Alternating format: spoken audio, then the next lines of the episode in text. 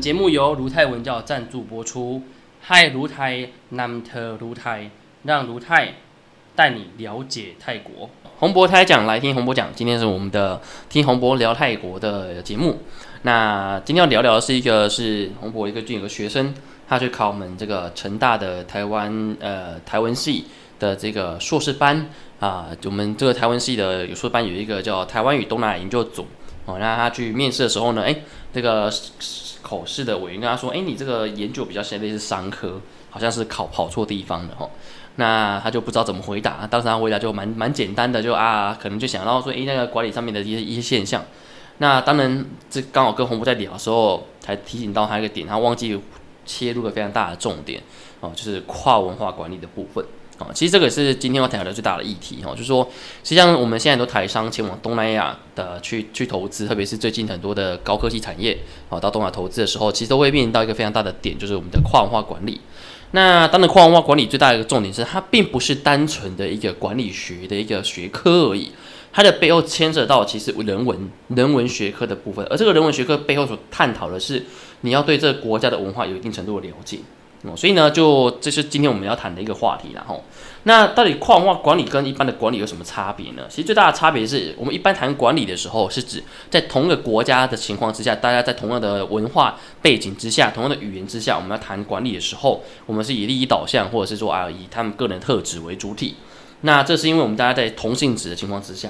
可是呢，实际上在亚洲各国里边，他们都有这个过过往，比如说韩国跟日本，他们到中国投资的时候，他们都很清楚，日本跟韩国在跟中国的文化上是有一些差异性的。那当然，最早期的亚洲最大的跨国公司就从来自日本，日本来到台湾的时候，他们也有发现台湾基本上还是有一些文化上的差异。那这些点都是促成了最早期在在亚洲地区，以日本来讲，他们很早就知道跨文化管理之间的差异性。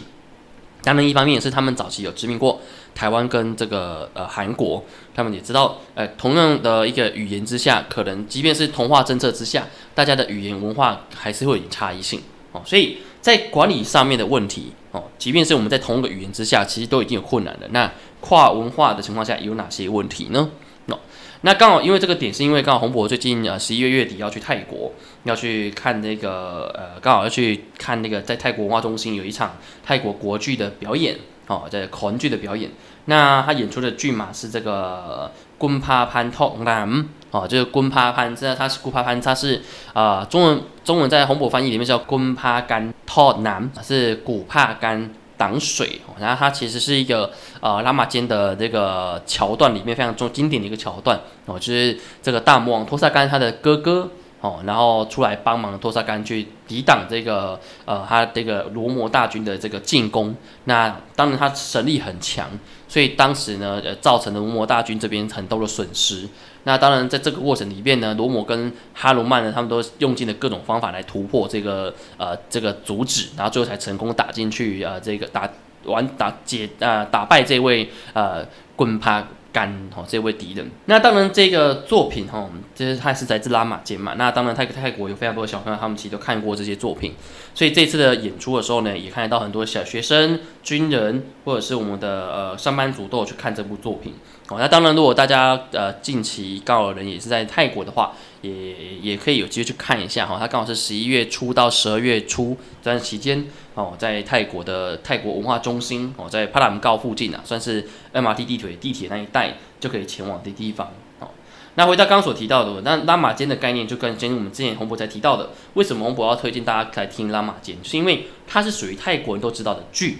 就好比华人都知道《三国演义》的概念一样。或像最近呃，日本有一部日剧是那个派对卡孔明哦，那他也是一样，他把它拍成人真真人版的日剧的时候，其实他所探讨的议题也是因为整个东北亚，包括韩国、日本、台湾或者是中国，都了解这个三国志的概念，所以在有相同的背景之下，在管理上的概念，我们就会看到在台湾常出现一些三国的比喻上面的管理模式哦，比如说奸诈如曹操啊，然后有有这个忠义公肝胆相照如。关关公啊之类的，哦，那等等这种这种概念存在，是说形塑出我们对于一个人的人格的个性的理解，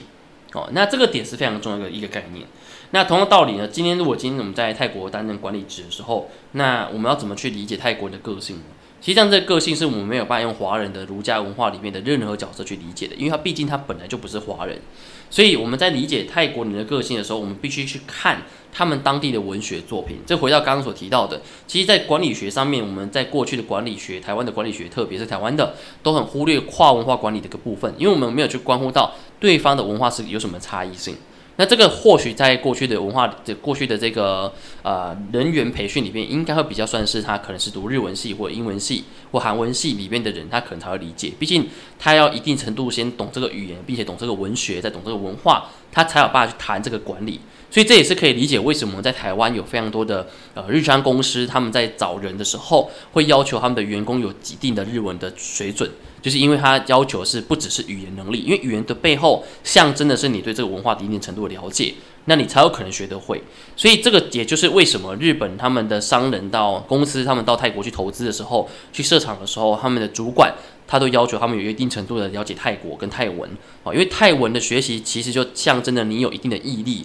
你愿意把这个语言学下学好，其实也代表着你会对于这个文化有一定的兴趣哦，所以它其实也算是一种呃筛选的一个门一个门槛，让人家知道说你到底是不是真心想要去这个地方的。好，那当然，今天泰国人沟通的时候，之前洪博也有提到过嘛，你可以透过啊。各种角色，他的个性像托萨干，他的个性像罗摩，他的个性像哈鲁曼，个性像匹配，各种角色，这些角色的扮的的那个这个感受，它其实你可以说是戏影响到人，也可以说是人影响到戏，哦，因为人也会去揣摩戏里面的角色的行为模式，然后进而塑造出一种人格特质，就好像当时那个泰国的这个前进党，他的总理候选人皮塔。当时没有办法，呃，他瞧不拢，不想要放弃他的这个改革之路。当时就有这个泰国的这个，呃，算是鲁西啦，吼，鲁氏就跳出来说啊，他们觉得皮塔的个性很像托萨干一样，什么都想要，但是却不愿意改变，那是他的一个观点。哦，那或者是像更早之前的那个，呃，泰国总理这个巴那个巴巴育哦，巴育，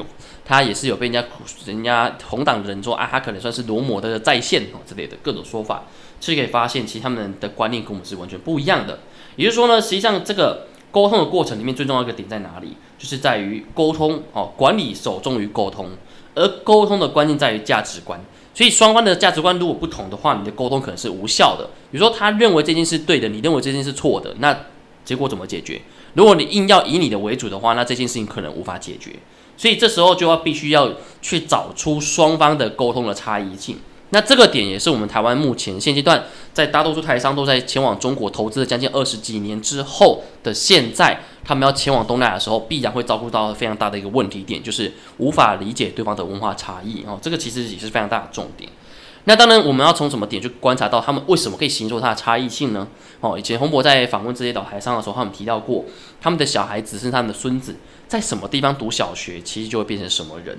也就是说，如果你在台湾读小学的话，你就变台湾人；然后在泰国读小学的话，就变泰国人。这样听起来很不可思议哈，其实蛮容易理解的。比如说，你今天在泰国读小学的话，你可能小时候读的东西是一些啊，读了国际学校不算哈。其实基本上你在泰国读小学的话，你可能小时候要参加童军运动，好，因为每在每个礼拜都有一场红军运动，然后每段时间都有红军活动，因为他们同居是义务教育。好，然后你也要学习那个跳泰国的舞蹈，然后学习这个泰国的音乐，好，艺术表演。还有，甚至早上早上升旗的时候，你要念佛经，好，这些等等的行为会形塑出你对于泰国人的认同感，因为你做这些行为，而且这些行为是在小学生的阶段，他可能不太清楚什么是对与错，而这个过程当中会建构他对于对跟错的认知。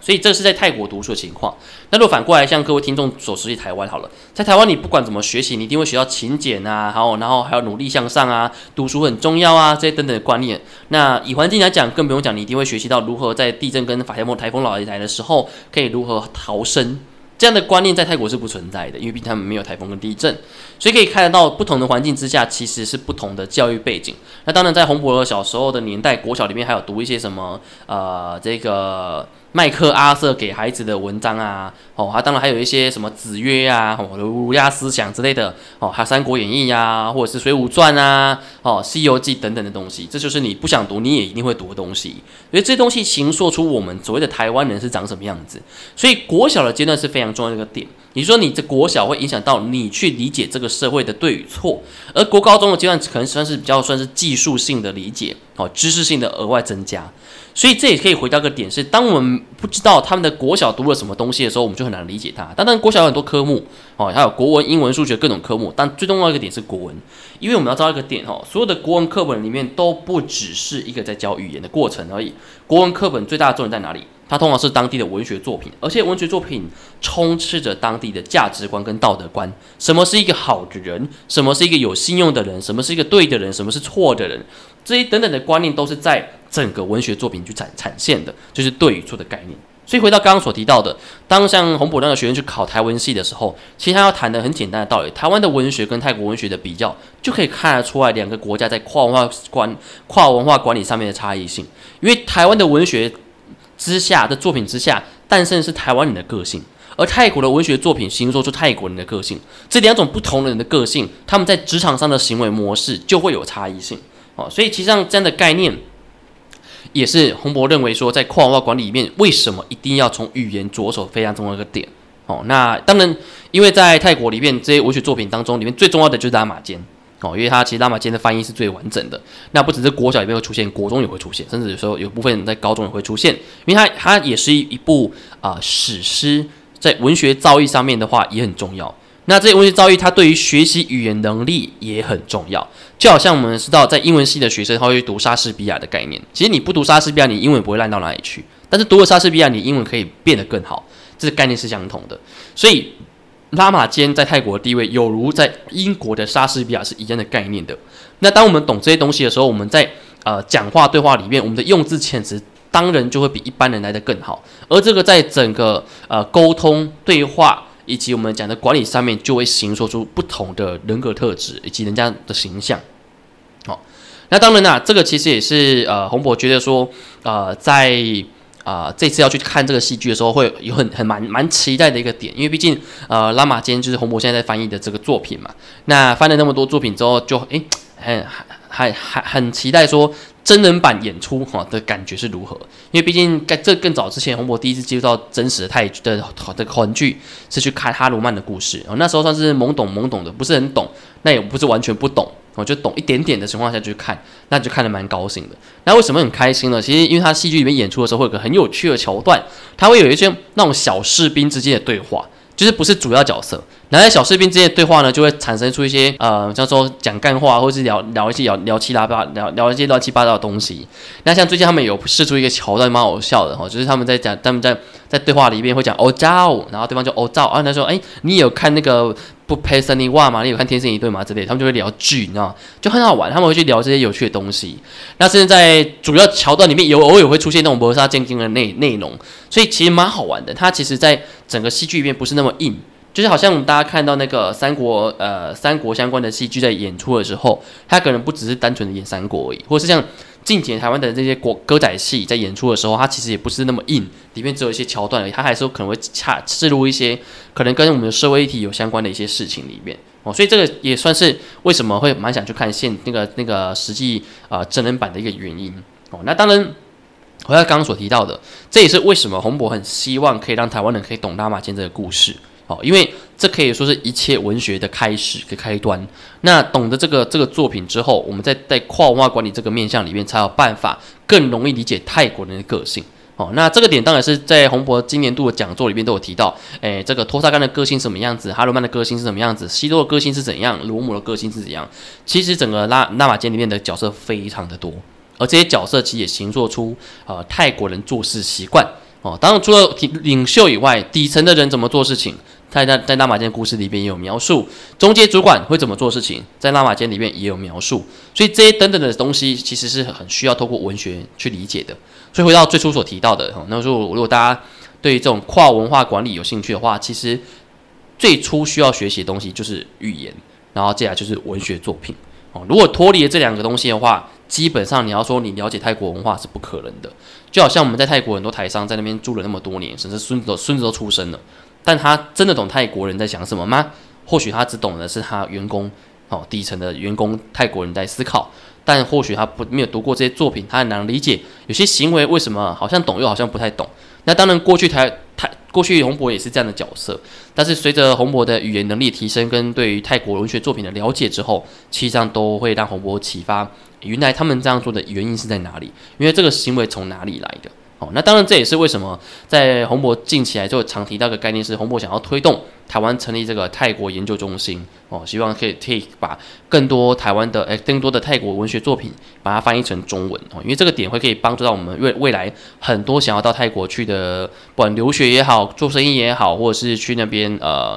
呃退休也好。可以帮助更多台湾人可以更深入的了解泰国人的想法，以及他们的人格特色，还有他们的道德观跟价值观。我相信这个应该才是可以真正的从呃根本性的问题去解决，然后并且帮助我们台湾人可以真正的跟泰国人有一些更多的往来，更深刻的往来。啊，当然这个点也是因为受到我们在台文系里面。的那个蒋卫文蒋老师，他们有这个越南研究中心。那他们越南研究中心呢，其实也翻译了非常多越越南的当地的文学作品，把它翻成中文。所以，如果各位听众也是对越南有兴趣的话，所以会或许可以去买这些书哦。近年来也蛮多我们的那个中文的圈子里面可以看得到越南的一些文学作品，或是越南的一些呃书籍哦。其实这个倒是很有意义的哦。那这也是呃洪博认为说。或许在整个新南向都要叫七八年了，应该算是南南向二代哦。这个南向二代哈，这个的过程里面应该要再去努力去改善的。那当然，未来啊，或许在这个选举完中大选选完之后的新的政府上台之后，或许啊，这个往跟东南亚之间来往还是没办法避免，还是必须要增加，因为毕竟。啊，这个全球都往东南亚跟南亚去了，那这也是洪博认为说，未来真的还是很需要进入国与国之间的平等对等的来往，那这个点就会成为我们下一个阶段应该要做的事情，也是洪博认为，啊，除了语言学习以外，最重要应该要懂的东西是当地的文学作品。好，那 OK。今天内容就到这里，好，那如果大家有兴趣，哦，想要多了解这相关的话题的话，都可以到我们洪博太太讲的粉丝团粉丝团，那可以去留言跟洪博互动。那今天讨论的话题呢，基本上在粉丝团的文章里面是有出现的，那可以去留言，然后可以提出自己的想法，哦，那如果想听什么话题呢，也可以在留言板上面，哦，跟洪博提出，哦，那我们就下一个礼拜再见喽，好，感谢大家，萨瓦迪卡。